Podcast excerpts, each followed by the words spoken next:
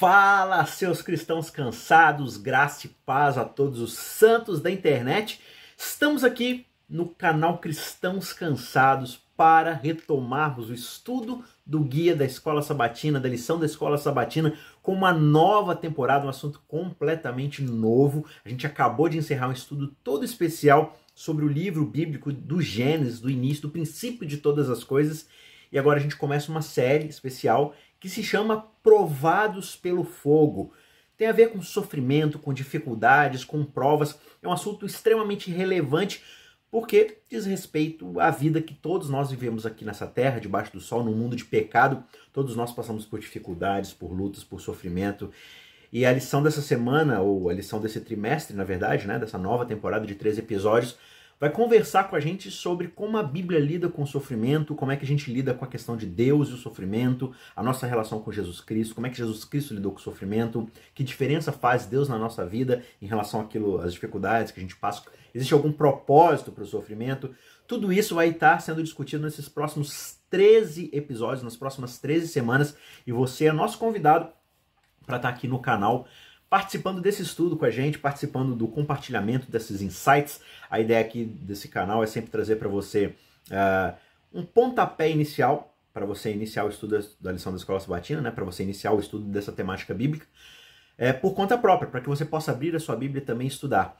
Infelizmente, já peço desculpa, não deu para postar no sábado, essa semana a gente sempre posta com um sábado de antecedência, ou seja, geralmente se recapitula no sábado, e no sábado anterior já tenho postado só que, infelizmente, no início desse trimestre eu acabei me atrasando aqui com, com o assunto, com o material, para preparar o material, mas graças a Deus já deu para adiantar aí bastante, até o, a lição 6, pelo menos, até o episódio 6, então eu estou gravando hoje. E a partir do sábado que vem já entra em rota é, de produtividade novamente. Então, próximo sábado, a lição 2 já vai estar tá ao ar certinho a partir de meio-dia, no máximo uma hora da tarde, já vai estar disponível e assim por diante, tá bom? Só essa primeira aqui que demorou um pouco para ser feita, porque é, atrasou um pouco para eu ter acesso ao material da lição e tudo mais, e aí eu acabei me atrasando para poder fazer tudo, mas agora a coisa vai, tá certo? Antes da gente continuar, só mais dois recados. O primeiro, você já sabe, por favor, se você puder, compartilhe esse vídeo com outras pessoas, mas não deixe de se inscrever no nosso canal. E principalmente em clicar aí na notificação para você ficar por dentro.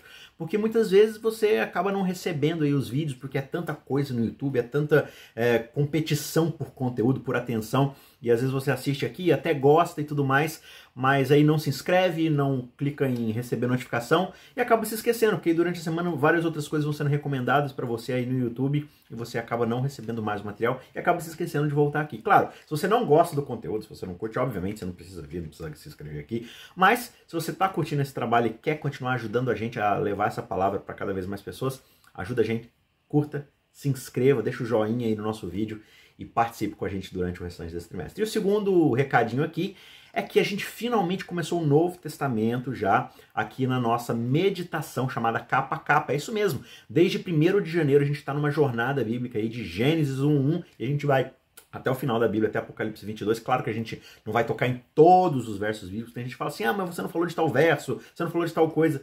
A ideia aqui não é a gente tocar em cada ponto, a ideia é a gente mostrar um panorama bíblico geral e mostrar consistentemente como é que Jesus é apresentado para a gente pelo Evangelho da Graça, de capa a capa. Desde o início até o final é tudo sobre ele e tudo sobre o Evangelho da Graça do nosso Senhor Jesus Cristo, tá certo? Então, acesse todos os dias o nosso canal. De novo, se você estiver inscrito e tiver com as notificações ativadas, todos os dias às 6 da manhã você vai receber um vídeo curto pegando algum trecho bíblico na sequência aí, desde Gênesis até lá na frente, para você poder receber uma palavra aí devocional é, para meditar na palavra de Deus e no Evangelho de Jesus Cristo para receber graça para o seu dia a dia, para que a sua fé possa ir se desenvolvendo nesse relacionamento, nesse relacionamento com Jesus Cristo, tá certo? Se você quiser, você pode voltar lá desde a primeira e começar agora, você pode tomar a partir de agora e depois ir assistindo mais um por dia, maratonar, assistir vários durante o dia.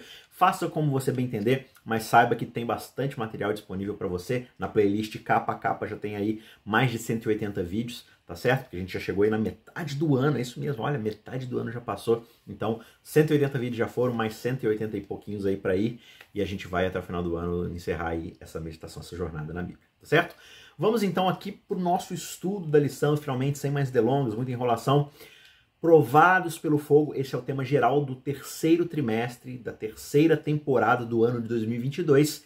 É o tema que a gente vai estar estudando como um todo aí, especificamente nessa semana, na lição de número 1, no episódio de número 1, o tema se chama o crisol do pastor. O que é o crisol? Crisol é aquele objeto que é utilizado para purificar o ouro. É um objeto que atinge altas temperaturas e aí ele derrete ali o, o, o metal, o material ali que ele quer provar. Então, geralmente o metal ou aquela parte mais essencial, ela é mais resistente ao calor, embora possa derreter, possa, né? E aí as impurezas que são menos resistentes ou vão derreter, ou vão ser incineradas, ou vão simplesmente se separar restando apenas aquilo que é puro, aquilo que é um material nobre, um metal nobre e tudo mais.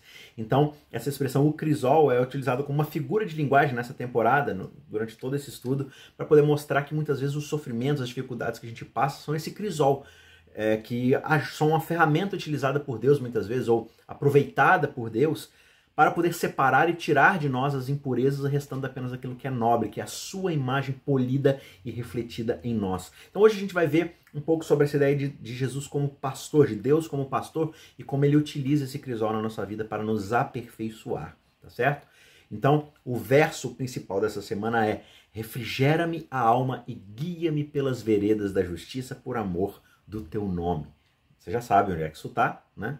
Isso está lá em Salmo no capítulo 23, ou o 23 Salmo, Salmo do Pastor. A gente vai dar uma olhadinha mais especial nesse Salmo é, no decorrer desse estudo, mas no geral, a lição desse trimestre então vai se concentrar no tema do sofrimento, como é que os cristãos enfrentam ou enfrentaram o desespero, a traição, o desapontamento, a perda, a injustiça, o abuso e por aí vai, né? E como Deus pode muitas vezes se utilizar dessas coisas para poder nos aperfeiçoar segundo a imagem do seu filho. E aí, para a gente então iniciar o estudo dessa semana, dessa lição, a gente vai, como eu disse, percorrer o Salmo 23 para tentar compreender um pouco dessa liderança de Deus, dessa liderança do Senhor Jesus na nossa vida, como esse pastor que guia as suas ovelhas através de uma terra difícil, através de uma jornada que muitas vezes é complicada. E o primeiro ponto para a gente começar a entender ou começar a sistematizar um pouco essa ideia do Salmo 23 é que nós somos ovelhas que precisam de um pastor. Esse tema é totalmente recorrente, essa figura de linguagem é muito recorrente na Bíblia. Né? A implicação poética do Salmo 23, de que nós somos ovelhas, é uma comparação, é uma comparação que ela continua ao longo de todo o restante da Bíblia. No Salmo 100, verso 3, por exemplo, o salmista diz: Nós somos o seu povo, somos rebanho do teu pastoreio. O profeta Isaías diz lá no capítulo 53, verso 6: Todos nós, verso famosíssimo, todos nós andávamos desgarrados como ovelhas. Então isso aparece o tempo todo, várias vezes. Por quê? Porque essa analogia, ela enfatiza justamente que nós compartilhamos, digamos assim, espiritualmente certos traços semelhantes ao das ovelhas, ou seja, nós somos vulneráveis aos predadores, nós somos propensos a vaguear por aí uh, sem um comprometimento, sem uma bússola exatamente nos mostrando onde ir. Nós somos facilmente assustados, incapazes de nos defendermos por conta própria. Nós somos, no fim das contas, vulneráveis, né? Claro que aqui a ovelha, a gente está falando de forma literal, mas aplicando isso espiritualmente na nossa vida, nós somos assim, vagando por aí sem ter a noção de quem Deus é de fato na nossa vida, do que é certo, do que é errado, muitas vezes seguindo nossos próprios instintos, que são extremamente falhos, né? Facilmente uh, somos caçados pelo inimigo, facilmente somos tentados a, a ceder e tudo mais. Então a gente não pode tomar conta de nós mesmos. E essa nossa condição caída justamente é aquilo que exige a orientação de um pastor espiritual, sem o qual, sem, sem a guia desse pastor, nós estaríamos completamente, inteiramente perdidos e condenados a uma ruína eterna. Então fica claro para a gente na Bíblia isso, nós, como nós vagueamos por aí, como nós estamos perdidos por conta própria, e é por isso que a gente precisa da orientação de alguém que nos criou. O nosso pastor é aquele que nos cria, que nos deu um sentido quando nos criou. E, portanto, fora desse sentido, a gente vai ficar perdido por aí. Agora eu quero saber o seguinte: comenta aí, aproveita esse momento, ou agora, ou no final, enfim. Comenta aí embaixo do vídeo se em algum momento da sua vida, por um acaso, você se sentiu como uma ovelha perdida. Já aconteceu algum momento onde você se sentiu perdido, onde você se sentiu vagueando por aí, sem noção do que fazer? Passou por alguma situação que você percebeu que talvez você estivesse sozinho, abandonado, ou que não houvesse muito o que fazer? Comenta aí, eu quero saber sua opinião, quero ler uh, o seu relato, o seu testemunho, e eu tenho certeza que vai me abençoar e vai abençoar outras pessoas que estão sempre participando aqui no canal com a gente, tá certo? Segundo ponto, então, do nosso estudo, segundo é, insight desse nosso pontapé, é que, ok, nós somos ovelhas que precisam de um pastor, mas o Senhor é o nosso pastor. O próprio Senhor Jesus é o nosso pastor. E através do ministério de Jesus, é exatamente a forma como Deus tomou sobre si o fardo de pastorear toda a humanidade perdida. Ele transformou Jesus, o seu próprio filho, no nosso pastor, naquele que viria para nos mostrar o caminho, aquele que não estaria perdido, aquele que teria um propósito, aquele que seria o humano perfeito para poder nos liderar nessa volta para casa. Né? Você pode encontrar referências a isso em Ezequiel 34, 11 a 16, 2 Coríntios 5, verso 18. Né? Vamos, por exemplo, ler aqui Ezequiel capítulo 34, verso 11. Diz assim, olha, porque assim diz o Senhor Deus, eis que eu mesmo procurarei as minhas ovelhas e as buscarei, como o pastor busca o seu rebanho, no dia em que encontra ovelhas dispersas, assim buscarei as minhas ovelhas. Eu as livrarei de todos os lugares por onde forem espalhadas no dia de nuvens e densas trevas. Eu vou tirá-las do meio dos outros povos e as congregarei dos diversos países e as trarei de volta à sua própria terra. Eu vou apacentá-las nos montes de Israel, junto às correntes de águas e em todos os lugares habitados da terra. Deixarei que pastem em bons pastos e nos altos montes de Israel será sua pastagem. Ali elas se deitarão em boa pastagem e terão pastos bons nos montes de Israel. Eu mesmo apacentarei as minhas ovelhas e as farei repousar, diz o Senhor Deus. Buscarei as perdidas, trarei de volta as desgarradas, enfaixarei as quebradas e curarei as doentes, mas destruirei as gordas e fortes. Eu as apacentarei com justiça.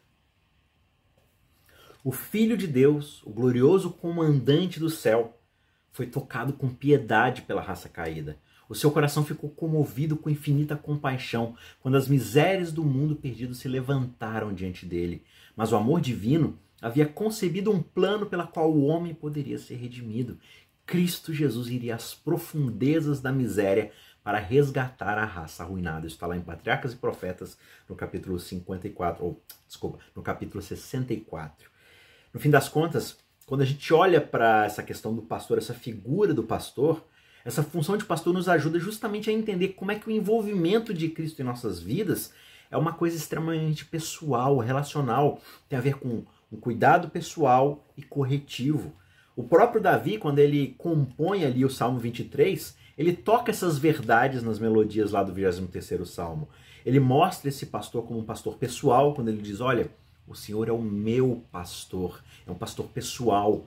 Ele mostra o cuidado desse pastor ao dizer: ele me faz repousar em pastos verdejantes. Ele me leva para junto das águas tranquilas, as águas de descanso. Ele me conduz através da sombra do vale da sombra da morte, né? E também é um pastor que tem um cuidado corretivo, quando diz: O teu bordão e o teu cajado me consolam, guia-me pelas veredas, pelas veredas da justiça. Né? Então tem a ver com um pastor que é pessoal, ele está dentro de um relacionamento com as suas ovelhas, e por outro lado, ele também está cuidando o tempo todo. Né? Por mais que a gente passe pelo vale da sombra da morte, por mais que a gente tenha que ter uma refeição na presença dos nossos adversários, ele está conosco no meio de tudo isso. E ele nos corrige, né? nos dando amostras da sua justiça, nos apontando o verdadeiro caminho, nos corrigindo, né? ali quando a gente erra, quando a gente está indo para um lugar que não deveria ir, ele vai ali nos apontando, vai nos corrigindo, permitindo que a gente passe até por pequenas dificuldades, sofra pequenas dores, para que a gente possa, no fim das contas, almejar o caminho final, a segurança final. Né? Então, eu quero saber agora uma outra coisa de você. Eu perguntei na primeira, no primeiro tópico ali se você já tinha se sentido perdido em algum momento, se você sentiu que estava vagando por aí, no sentido de que talvez numa dívida, talvez numa questão de doença, talvez você foi demitido, perdeu algum ente querido, você ficou meio sem rumo e tudo mais, e talvez você tenha se sentido sozinho ali, abandonado, como uma ovelha sem um pastor. Só que baseado nesse momento em que você se sentiu perdido como essa ovelha, em algum momento depois você foi capaz de sentir o cuidado de Deus como pastor? Você sentiu depois mais próximo? Talvez depois dessa dor você foi consolado, você foi, é, você sentiu que você cresceu como pessoa no meio dessa dor toda, no meio dessa, desse dessa perdição, né? no meio de você estar tá perdido ali, você acabou se voltando, encontrando o caminho para os braços de Cristo. Eu quero saber de novo a tua história. Conta aí nos comentários que vai ser um prazer poder ler e interagir com vocês, tá certo? E finalmente, terceiro e último ponto, o Senhor sempre nos guia pelas veredas da justiça, que é o ponto final ali do salmo, né? A presença e a orientação do Senhor não vai proteger a gente de todas as dificuldades. Até porque se a gente fosse protegido de todas as dificuldades, justamente a gente não amadureceria, a gente não cresceria. Se você ficar super protegendo o seu filho, por exemplo, ele não vai se amadurecer. Ele vai sempre ser uma pessoa extremamente dependente ali nos mínimos detalhes, não vai conseguir pensar por si mesmo, não vai conseguir encarar as coisas de frente. Só que no meio de tudo isso, assim como um pai cuida do seu filho, assim como um pastor cuida da sua ovelha, o nosso pastor, no meio de toda essa dificuldade, nos conforta, nos fortalece e nos ajuda a vencer. Foi assim com Abraão, por exemplo. Né? Por mais que Deus chamasse Abraão e prometesse a ele ali o plano final, como a gente viu na, no, no trimestre passado, no trimestre, né, na série anterior, Abraão passou por grandes dificuldades. O próprio José, como é que José foi levado como escravo por causa dos seus irmãos, depois ele foi preso, mas como é que ele foi amadurecendo o seu caráter e se preparando para depois poder desenvolver uma obra que Deus tinha para ele salvar várias pessoas ali na terra do Egito. Né? O próprio Daniel também, como um cativo, um servo ali de Babilônia, jogado na cova dos leões e tudo mais, mas que abençoou tantas pessoas, que foi preparado no meio de toda a diversidade para poder ser uma bênção para as outras pessoas. Os próprios apóstolos, né? os apóstolos de Jesus Cristo, como é que eles foram perseguidos, depois presos, injuriados, degolados, crucificados, arrastados, enfim, tanta coisa, mas que puderam ser preparados ali por causa de Jesus Cristo para poder levar o evangelho à frente. Né? E o próprio Jesus é a maior história de todas, né? Como é que o próprio Jesus Cristo sofreu tudo o que sofreu para poder nos garantir a vida pelo derramamento do seu sangue. Né? É, Paulo fala para Timóteo, lá na sua segunda carta, no capítulo 3, verso 12, justamente um resumo de tudo isso. Ele diz: Olha, na verdade, todos aqueles que querem viver piedosamente, ou seja, viver de acordo com a vontade de Deus, aqueles que querem viver piedosamente em Cristo Jesus, é garantia de que eles serão perseguidos, porque eles vivem de uma forma totalmente antagônica àquela que o mundo prega para nós. Né?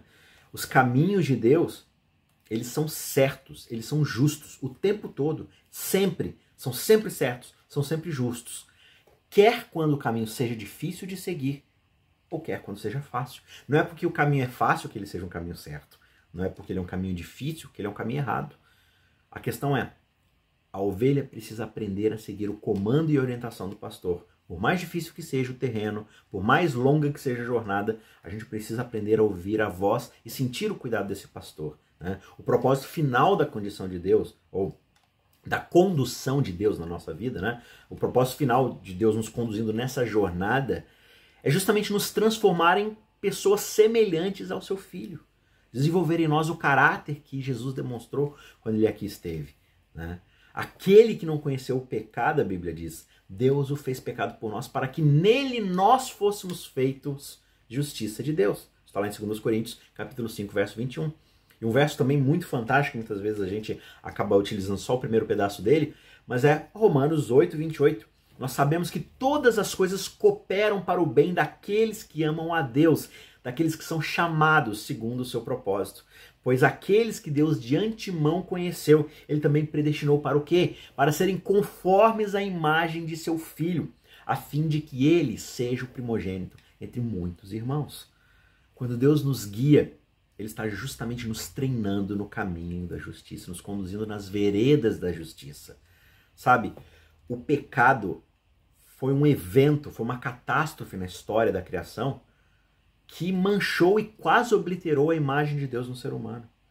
Foi justamente para poder restaurar isso, restaurar a imagem de Deus em nós, que o plano de salvação foi concebido.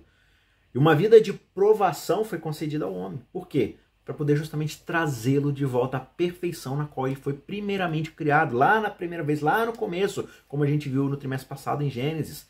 Esse é o grande objetivo da vida, da morte, do ministério de Cristo, e é o objetivo que está por trás de todos os outros objetivos da, da Trindade, né, na cabeça divina.